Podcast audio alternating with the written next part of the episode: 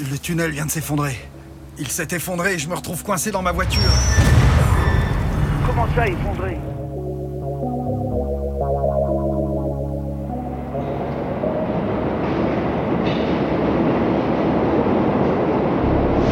Vous entrez dans le, dans le tunnel. Présent, présenté par Peter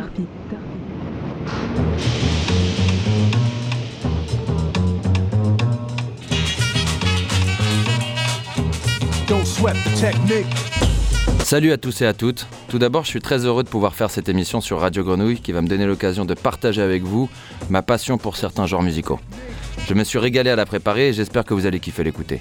Je l'ai appelé le tunnel car ce n'est que dans une heure que vous verrez la lumière et aujourd'hui, pendant cette heure avec moi, nous allons partir dans l'immersion dans les années 80. Plus précisément en Italie, où de nombreux producteurs de musique, armés de synthétiseurs, de boîtes à rythme et de vocodeurs, ont fait danser l'Europe pendant près d'une décennie, grâce à un mélange kitsch et romantique, futuriste mais rétro, j'ai nommé l'Italo Disco. Plus couramment appelé Italo, ce genre musical est un dérivé du disco et a émergé à la fin des années 70. Il rencontrera un succès considérable dans de nombreuses discothèques américaines, en particulier à Chicago ou à Détroit, et deviendra beaucoup plus populaire entre 83 et 88 en Italie et dans le reste de l'Europe. Mais comment parler d'Italo sans évoquer l'un des parrains de la musique électronique et sans doute le plus grand producteur de musique des années 80, à mon sens, et cela n'engage que moi, Monsieur Giorgio Moroder, qui a inondé le marché entre 76 et 89 grâce à son style si reconnaissable et aux nombreuses collaborations avec des artistes tels que Donna Summer, Freddie Mercury, David Bowie ou encore Sparks pour ne citer que. C'est d'ailleurs sur ces derniers que mon choix s'est arrêté pour notre première halte au pays des synthés et des rythmes binaires. Vous êtes avec Turpy dans le tunnel, nous sommes en 1979 et on écoute Beat the Clock des Sparks produit par Giorgio le King.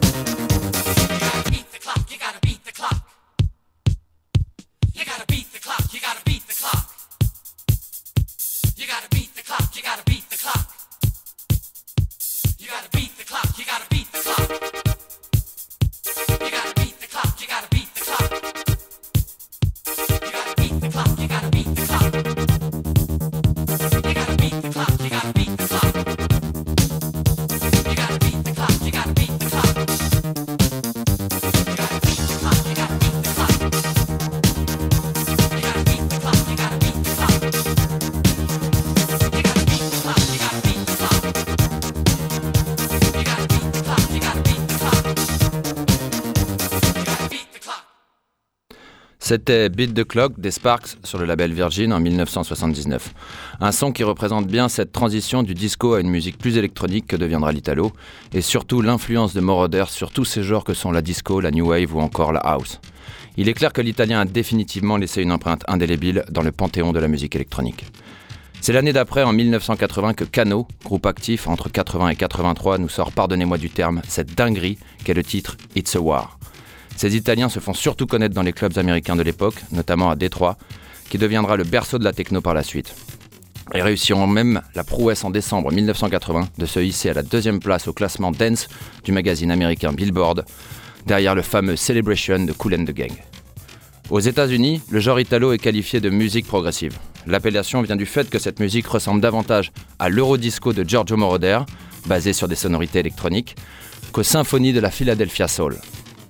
Au cours des années 80, l'italo disco a souvent été commercialisé sous le nom d'Eurobeat, pour éviter le terme disco, alors connoté négativement dans le pays. Mais peu importe l'étiquette, ou la case dans laquelle on voudrait ranger ce son, je suis sûr que vous ne resterez pas insensible à ces claviers ravageurs et à ce rythme infernal qui vous donne envie de vous faire une coupe gominée à la Andy Garcia et de rouler en décapotable sur la corniche.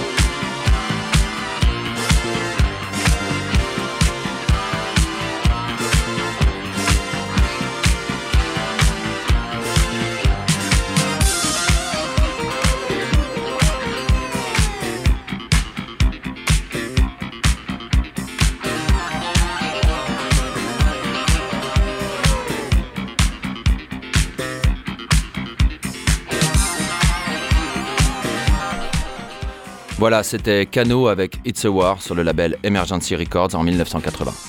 Je dois vous avouer que la période qui m'intéresse le plus commence en 82 et se termine en 88. On peut parler d'âge d'or de l'Italo. Je m'en suis rendu compte en regardant les dates de réalisation des morceaux que j'ai sélectionnés pour l'émission. Des années très prolifiques, puisque c'est durant cette période que les titres tels que Vamos a la playa du groupe Riguera, Dolce Vita de Ryan Paris ou encore Hey Hey Guy de Ken Laszlo vont voir le jour. Des tubes qui vont connaître un énorme succès en Europe et qui deviendront des piliers de cette culture. Parallèlement à cela, certains DJ américains en quête de nouvelles sonorités pour leur public découvrent les disques d'Italo, dont certains datent déjà de quelques années. Ainsi, des artistes et producteurs italiens tels qu'Alexander Robotnik, mais aussi Klein et MBO, ou encore Claudio Simonetti, commencent à rencontrer le succès dans les boîtes de nuit américaines après la mort du disco. En résumé, un succès commercial conséquent en Europe, avec pour les figures importantes du game de grosses ventes de disques. Et un succès plus confidentiel outre-Atlantique dans certains clubs américains, mais qui aura un impact retentissant sur deux immenses genres musicaux en pleine construction pendant les années 80, la house music et la techno. Particulièrement facile à mixer en raison de leur côté très synthétique, les disques d'Italo Disco deviennent très populaires pour les clubs de Chicago, et cela en grande partie grâce au Hot Mix 5, ce groupe de DJ qui a remixé beaucoup de titres du genre et influencé la Chicago House avec des samples de disques importés.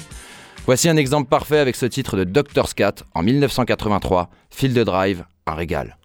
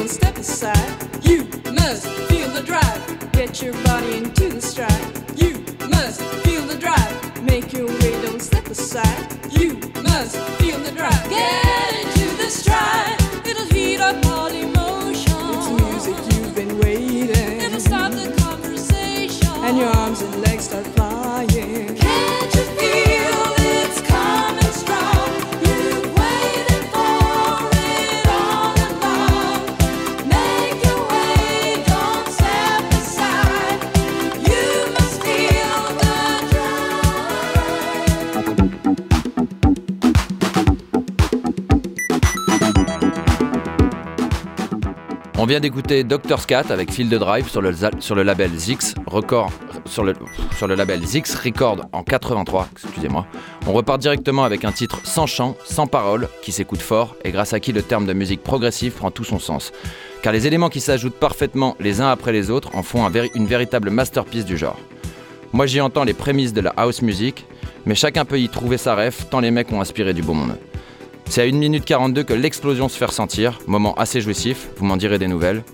On écoute Klein et MBO avec le fameux Dirty Talk, souvent imité mais jamais égalé, c'est la version du Warehouse, le légendaire club de Chicago en 1983. Ok, let's go.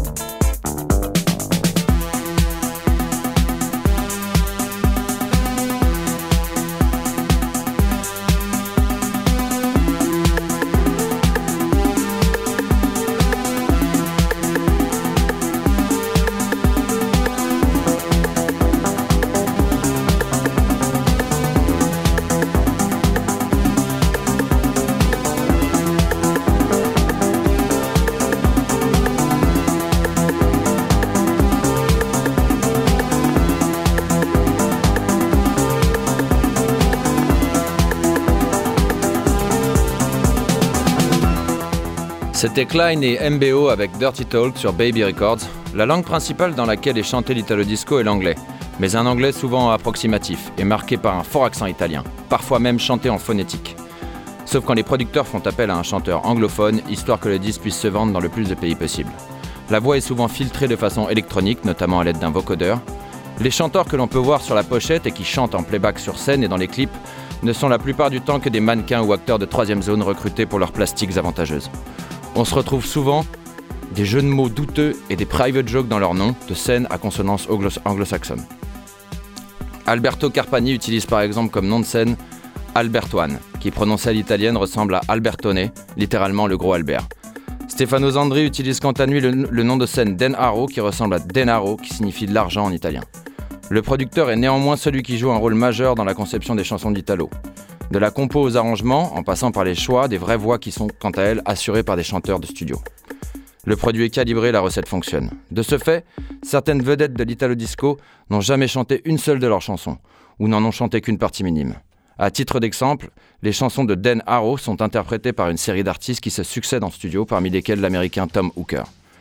Les paroles abordent la plupart du temps des thèmes comme l'amour, la vie nocturne, les clubs, la technologie, avec de nombreuses références au Japon et aux États-Unis. Et elles sont surtout dénuées de sens et sans réel message. Quant au temple de l'Italo Disco, ce sont ces fameux énormes clubs situés sur la côte adriatique, dans des villes comme Rimini ou Riccione, du nom de l'Altromondo Studios, dans lequel se trouvait un vaisseau spatial, ou encore la Baia degli Angeli, où le DJ mixait dans un ascenseur, permettant de contrôler trois étages de danseurs pour continuer dans la folie des grandeurs et le bon goût. Bref, une musique sans réel texte, complètement synthétique, avec des mannequins en playback qui se font appeler Brian à la place de Fabrizio. Mais un bon vieux Tarzan Boy de Baltimora, en vrai, c'est quand même le top.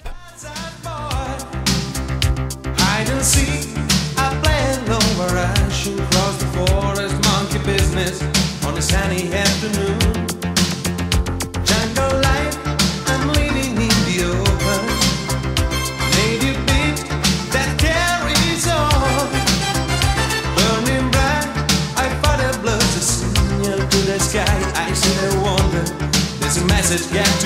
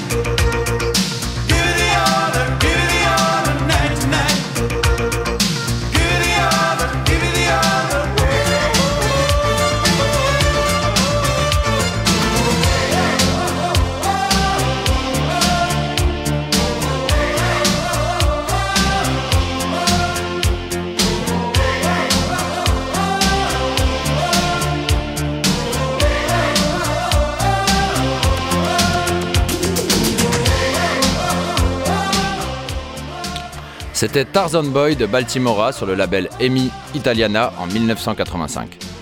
Ce morceau connut un succès considérable, apparaissant dès sa sortie dans le top 5 des palmarès, non seulement dans le pays d'origine du projet, l'Italie, mais également dans plusieurs autres pays européens dont l'Allemagne, ainsi qu'au Canada et aux États-Unis où la chanson progressera dans les charts pendant 6 mois, finissant par atteindre la 13e position au début du printemps 86. Mené par Jimmy McShane, le groupe est actif du milieu à la fin des années 80.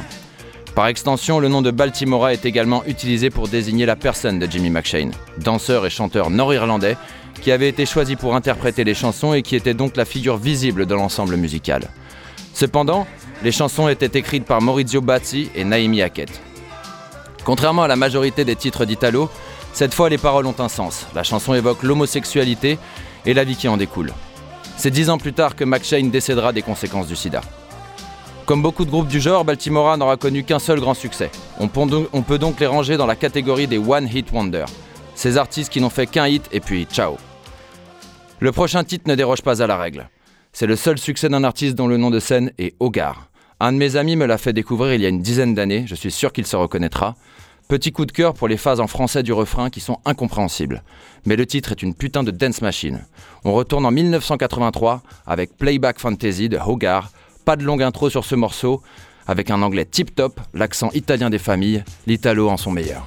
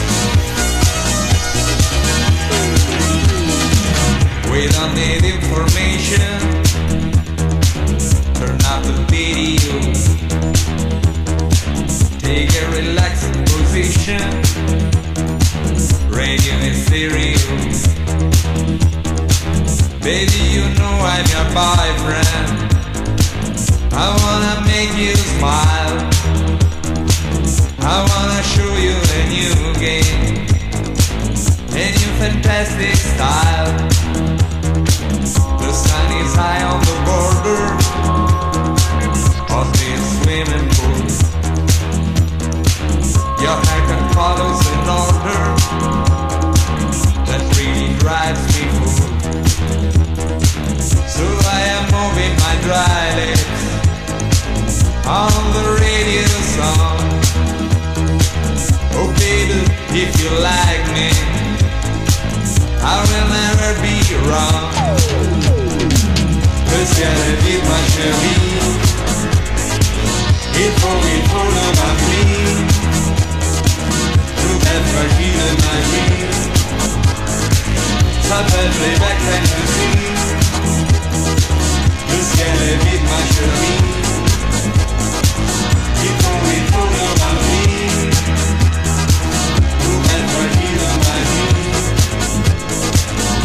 S'appelle Playback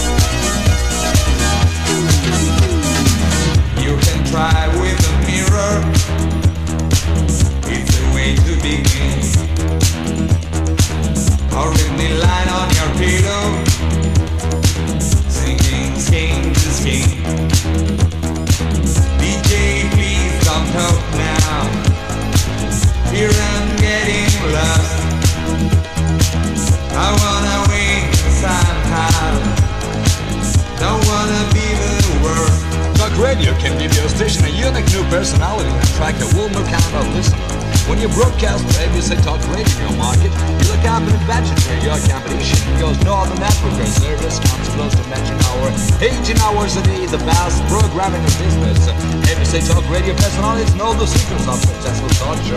ABC Talk Radio stars include Michael Jackson, the Talk Radio Giant, Dr. Tony Grant and Ira Fistel, the Human Encyclopedia. They share the spotlight with Ray Bryan, the giant of All Night Radio.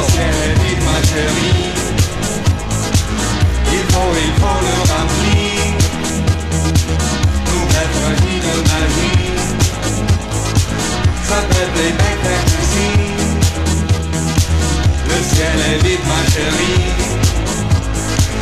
Il faut, il faut le remplir.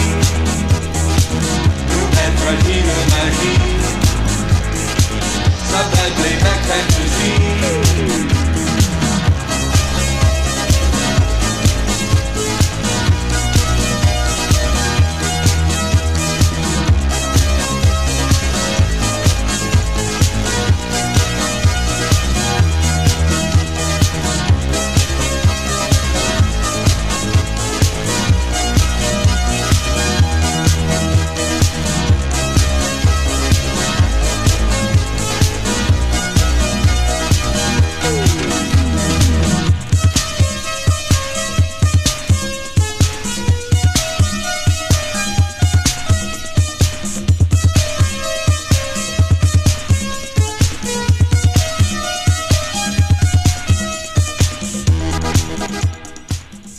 C'était Hogar avec Playback Fantasy sur le label Magic Circus Productions en 1983. J'ai découvert l'Italo il y a plus de 20 ans et je continue encore à découvrir des dizaines de sons chaque année. Les producteurs de l'époque ont tellement charbonné qu'il me reste encore beaucoup de perles à découvrir. Étonnamment, c'est souvent les mêmes musiciens et compositeurs qui sont derrière. Une des caractéristiques de l'Italo tient dans le fait que les producteurs vont utiliser une multitude de noms de groupes et d'alias qui ne servent souvent qu'une seule fois. S'essayant à des styles hybrides entre la disco, la pop, la new wave, et pouvant ainsi, avec des noms différents, jouer sur plusieurs tableaux. C'est le cas notamment dans le titre qui suit, où le producteur Miki Chiregato, qui se cache aussi derrière trois autres différents pseudonymes, et est même dans neuf groupes différents, nous livre cet excellent morceau entre la new wave et l'italo, un genre de cousin de Dépêche Mode dans la voix et dans les accords. On est en 1983 et on écoute le très deep Love Theme from Flexible de Flex.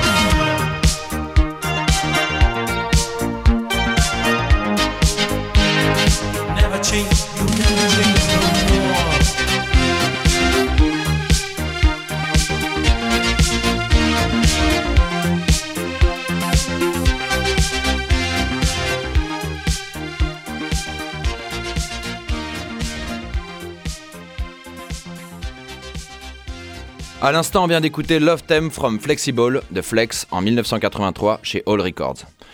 Le prochain titre est un hit planétaire de 1984. La chanson Self Control, dont l'auteur est interprète original, est Raph. Sauf que le succès planétaire, ce n'est pas lui, mais Laura Branigan qui le remportera alors que sa version n'est que la reprise du titre du jeune chanteur italien. Sortis simultanément, les deux versions se tirent la bourse sur des différents continents. Mais lorsque l'on compare les ventes aujourd'hui, et surtout à qui on attribue ce tube, l'avantage tourne clairement en la faveur de Branigan.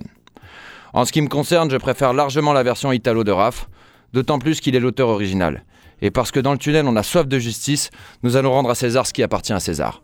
On écoute donc ce grand classique de Raph, Self Control, en 1984, et je demande devant témoin sur Radio Grenouille à Laura Branigan et à son producteur peu scrupuleux Jack White de rendre l'oseille. All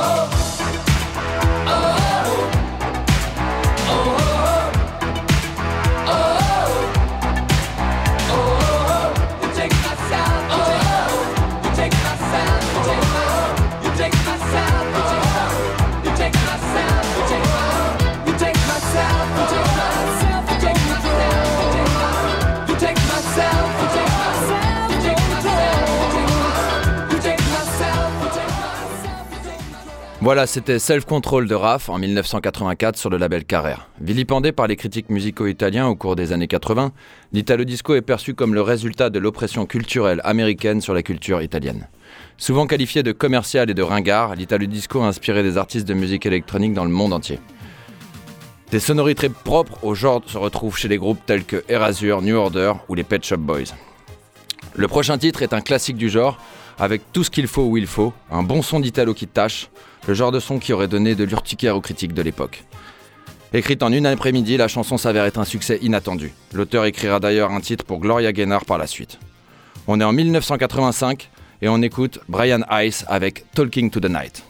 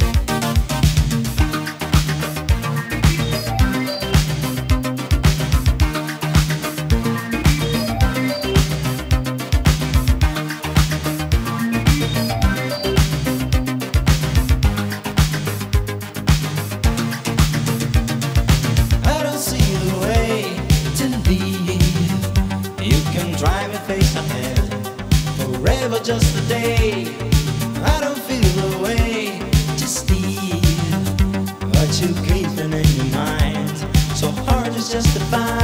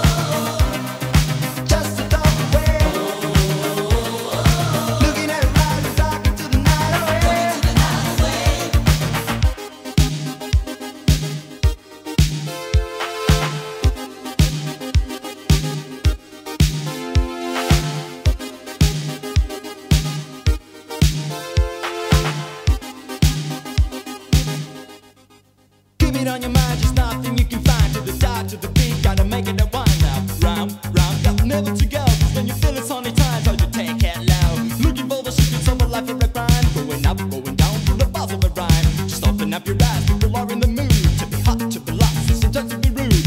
Move without permission, but do it out of tiptoes. Uh-huh. Keep it on a move, just keep it on a go-go's. Yeah. War stuff, war stuff. Are you jealous?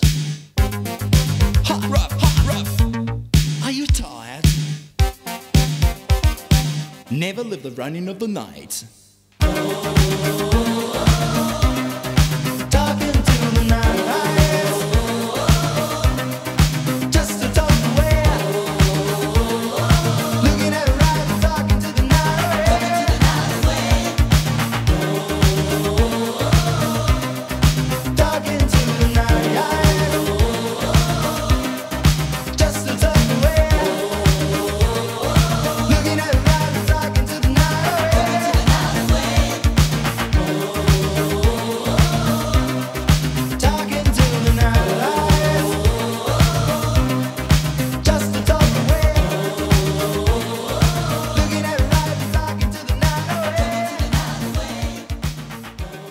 C'était Brian Ice avec Talking to the Night en 1985. L'italo disco commence à baisser en popularité vers 1987. Le genre décline à mesure que les artistes d'italo commencent à expérimenter les sons de la house music qui finira par supplanter le genre. À la fin des années 80, l'italo disco évolue vers l'italo house, beaucoup plus rapide et aux sonorités électroniques plus marquées, avec un côté plus pop. La popularité de l'italo house et du hip-hop italien entraîne le déclin de l'italo disco qui disparaît vers 1989.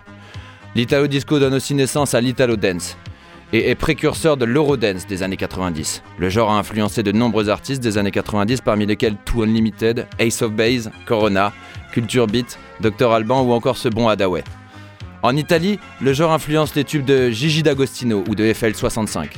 Voilà, on arrive à la fin de cette heure pendant laquelle je vous ai mis un grand tunnel dans la gueule. J'espère que le voyage vous a plu.